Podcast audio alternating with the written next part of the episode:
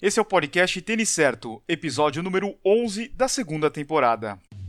Bem-vindo ao podcast Tênis Certo, onde o assunto de nosso bate-papo é corrida e tênis para corrida. Agora com vocês, Eduardo Suzuki. Aqui é o Eduardo Suzuki e a gente está começando o podcast Tênis Certo. Bem-vindo a mais um episódio, meu amigo e minha amiga. Se você é novo por aqui, o podcast é o nosso conteúdo extra, que vai além dos tênis. Aqui nós falamos sobre viagem, treinamento esportivo e, lógico, no finalzinho eu tenho que falar um pouquinho sobre os tênis para a corrida. Eu tenho o prazer de dividir o microfone aqui com dois amigos, a Carol Otero, do site Correr pelo Mundo, e o preparador físico Felipe Rabelo. A partir dos próximos finais de semana começam a rolar as maiores maratonas do mundo. Eu sei que já rolou Tóquio e Los Angeles. Mas a partir de agora, praticamente todo final de semana vai ter uma maratona bem grande rolando aí pelo mundo. Se você vai correr os 42 195 nesse ano ou pretende correr no futuro, esse episódio está recheado de conteúdo para você. Então fica ligado que o podcast só está começando.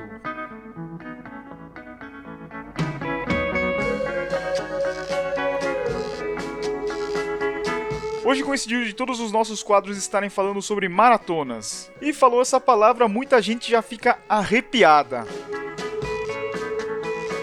Eu já tô arrepiado aqui porque maratona para mim é curtição, é a prova. E outras pessoas já ficam aí numa mistura de alegria com tensão. Afinal, essa distância sempre é um grande desafio, tanto para iniciantes quanto para os mais experientes também. Eu mesmo, parece que quando termino um ciclo de treinos para maratona, a vida zero e começa tudo de novo. Hoje a Carol vai falar sobre a Maratona de Londres que está chegando. Essa é uma das provas mais desejadas entre os brasileiros, muita gente sonha em participar. Então vamos ouvir as dicas que a Carol separou pra gente hoje. Correr pelo Mundo, com Carolina Otero.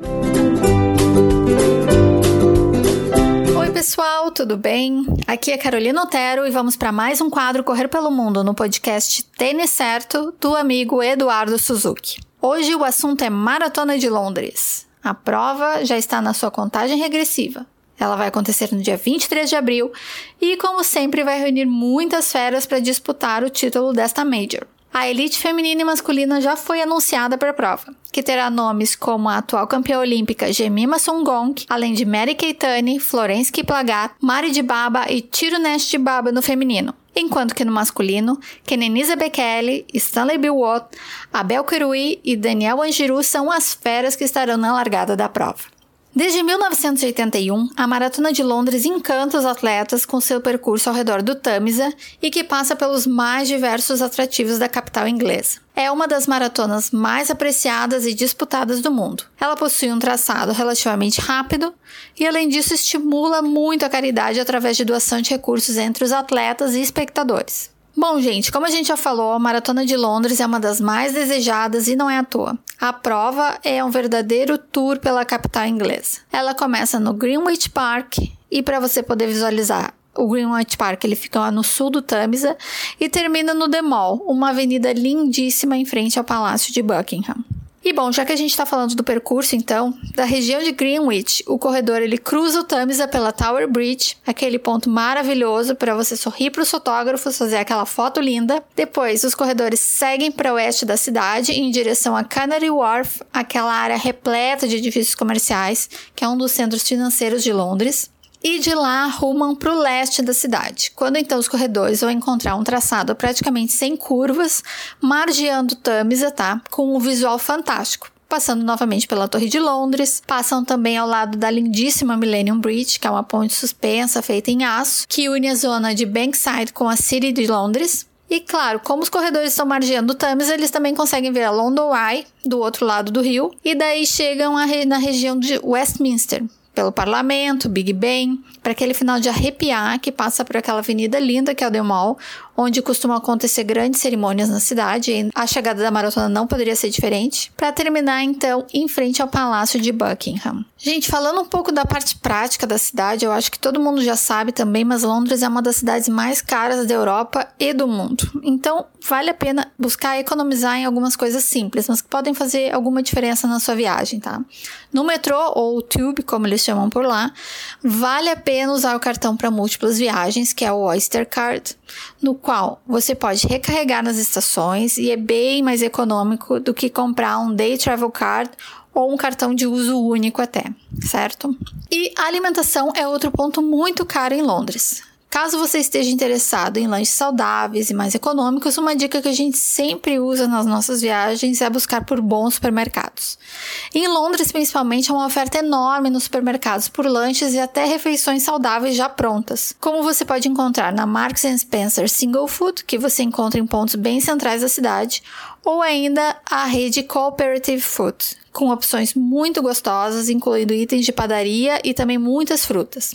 E para terminar, uma dica bem bacana para quem estiver em Londres, seja para maratona, seja em qualquer outra época do ano, é que você pode aproveitar a London Marathon Store, uma loja repleta de produtos bacanas da prova, que abre o ano todo e que ainda conta com teste de pisada gratuito. A loja fica na Norton Folgate, a 200 metros da estação de metrô da Liverpool Street. Você pode conferir a localização exata da loja procurando por London Marathon Store no site oficial da Maratona de Londres. E é isso por hoje, pessoal. espero que vocês tenham curtido essas informações sobre a Maratona de Londres. Um grande abraço e até a semana que vem.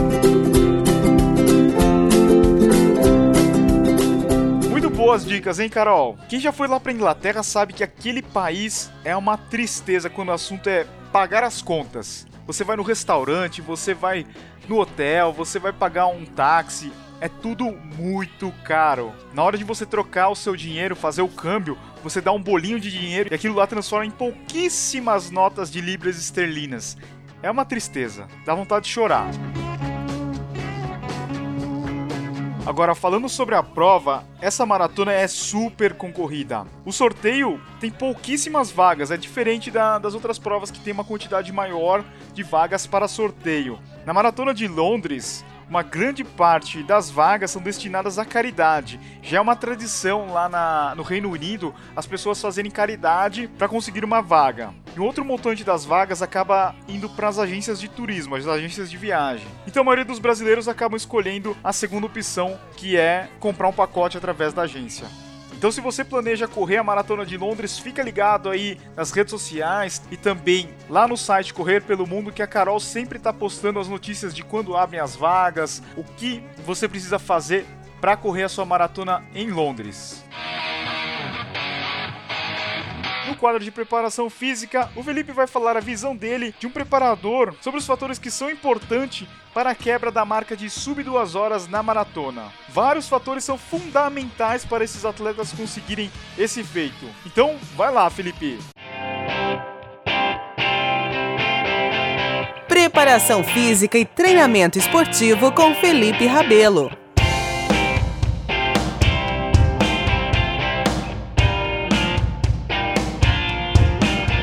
Corredores, tudo bem? Aqui é Felipe Rabelo mais uma vez, eu sou preparador físico de atletas e nesse episódio número 11 a gente vai falar sobre o audacioso projeto da Nike chamado Breaking Two. A Nike pretende quebrar uma das maiores barreiras da corrida, que é fazer uma maratona abaixo de duas horas. E para isso, ela convidou três atletas de elite que foram selecionados de maneira minuciosa para participar desse projeto audacioso. E depois de mais de dois anos de pesquisa, eles buscam atingir essa meta agora no ano de 2017. Bom, para quem não sabe, o atual recorde mundial da maratona é 2 horas, 2 minutos e 57 segundos, que foi atingido na maratona de Berlim em 2014. E esse projeto é bem audacioso porque, historicamente, os recordes mundiais de maratona foram baixados pouco a pouco, com mudanças muito pequenas.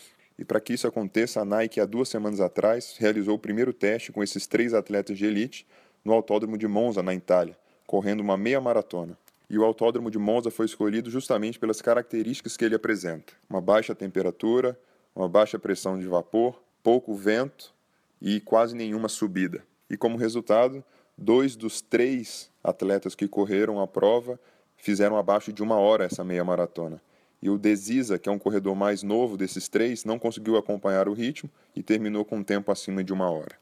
Mas apesar disso, o objetivo dos cientistas nesse dia foi analisar as condições climáticas e de percurso no desempenho desse tipo de prova, fazendo uma projeção para correr uma maratona. Agora, esse recorde será batido numa prova de condições totalmente controladas, como nesse teste de Monza, ou será numa prova aberta oficial, reconhecida pela IAAF, por exemplo.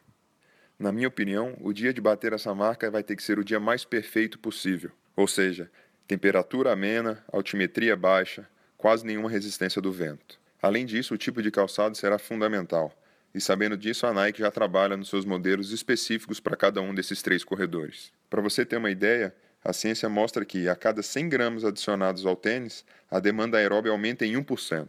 Assim, essas características do tênis serão muito importantes até na contribuição da economia de corrida desses atletas. Mas, acima de tudo, a condição físico-fisiológica no dia da corrida tem que estar muito apurada, ou seja, uma prontidão física espetacular. E eu digo mais, a força mental nesse dia ela será determinante para que algum desses três atletas batam essa marca abaixo das duas horas. Agora só nos resta esperar para ver o que vai acontecer nesse ano de 2017. E eu confesso para vocês que eu estou bem ansioso para saber se isso será batido agora ou somente daqui a alguns anos. E chegamos ao final de mais um episódio do podcast Tencerto.com. Espero que você tenha gostado. Deixa aqui a sua opinião. Será que eles vão bater esse tempo agora em 2017? Visita lá meu site, feliperabelo.com, tem muita informação sobre treinamento de atletas, agenda dos meus cursos e palestras, e me segue nas redes sociais, no Facebook, Treinador Felipe Rabelo, e no Twitter e Instagram, Felipe N. Rabelo. Um abraço a todos, valeu!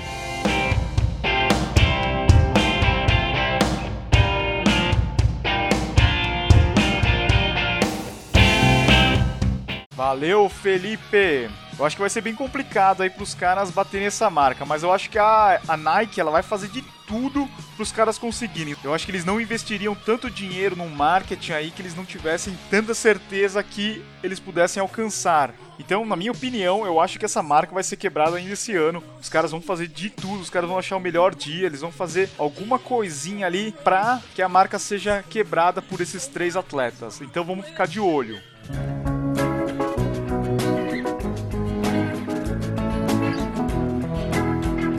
Assunto de hoje é maratona, eu gostaria de continuar nessa pegada. Quando chega nessa época do ano, eu começo a receber e-mails, mensagens de vários corredores perguntando: qual é o melhor tênis para correr uma maratona? Essa pergunta aparece direto para mim. A resposta não é única, vai depender da preferência de cada corredor. Eu sempre imagino que o corredor que vai participar de uma maratona não é nenhum iniciante e já tem um pouquinho de experiência, já tem um pouquinho de bagagem, tanto para definir o tênis quanto é, a parte de treinamento. Então fica até mais fácil da gente conversar, mas sempre é uma dúvida que aparece aqui no Tênis Certo. Então, de um modo geral, vamos tentar explicar para você entender como é que funciona essa escolha do tênis. É importante você analisar o tênis que você está usando atualmente. Será que ele te incomoda? Ele está aquecendo em alguma parte, em alguma região específica, tanto no solado ou na parte do peito do pé? Será que está esquentando muito? Se a resposta for negativa, para que mudar? Talvez esse daí já seja o tênis que você vai correr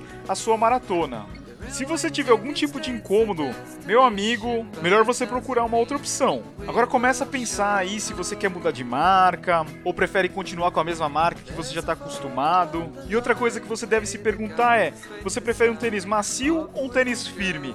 Pensa aí nos tênis que você tem. Aquele que te deixa mais à vontade durante a corrida, durante os seus treinos longos. É o tênis macio ou o tênis mais firme? Aquele, aquele que tem a batida mais seca. Presta bem atenção nisso. Agora uma outra coisa é: você é um corredor que tem um pace abaixo aí dos 5 para 1, 5 minutos por quilômetro, esse é o pace que você vai correr a tua maratona? Se a resposta for sim, eu acho que você deve procurar um tênis aí na casa dos 250 gramas ou menos, porque você já é um corredor mais rápido. Se você for correr aí na casa dos 5,30, 6 por quilômetro, talvez o peso não seja o fator mais importante. Você pode pegar um tênis um pouco mais pesado, só que conforto em primeiro lugar. Uma coisa que você não deve se preocupar é com o tipo de pisada. Não fica aí noiado, ah, pronado, supinada. Usa um tênis confortável aquele que vai abraçar teu pé, você não vai sentir nenhum tipo de incômodo. Isso é mais importante do que você ficar preso ao tipo de pisada. Se você for comprar um tênis novo, eu sugiro que você compre aí com 8 a 10 semanas de antecedência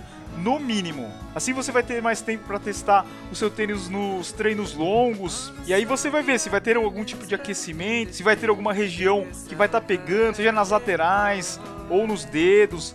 Então presta bastante atenção nisso. Ah, e sempre é bom lembrar que o tênis precisa ser um número maior do que você usa no seu sapato casual. Então se você usa um 40, compra um tênis 41. Você tem que ter essa sola porque o seu pé vai inchar durante a maratona, é muito tempo aí que você vai estar tá correndo, o seu pé vai dar uma inchada, então se não tiver esse espaço, o risco vai ser bem grande aí de criar algumas bolhas nos seus dedos ou também de você perder uma unha. Então é bom evitar usando um calçado maior. E de resto é você treinar e se divertir na prova. Vai com tudo que vai dar tudo certo no seu dia da prova alvo. Se você tiver alguma dúvida ou quiser saber mais sobre os tênis de maratona, fica à vontade para me mandar um e-mail no contato têniscerto.com. Talvez eu demore um pouquinho para te responder, mas fica tranquilo aí que eu vou te responder numa boa. Então é isso, vamos chegando ao final de mais um episódio. Lembrando que as músicas da trilha estão na descrição do episódio e lá no site. Se você gostou do podcast, compartilha lá com seus amigos. Talvez eles também vão curtir o assunto que nós abordamos hoje. Quanto mais pessoas escutarem o podcast, nós ficamos mais motivados e felizes. Gostaria de agradecer a Carol Otero e o Felipe Rabelo pela parceria de sempre e muito obrigado pela sua companhia. Uma ótima semana para você. Semana que vem tem mais. Valeu, abraço a todos.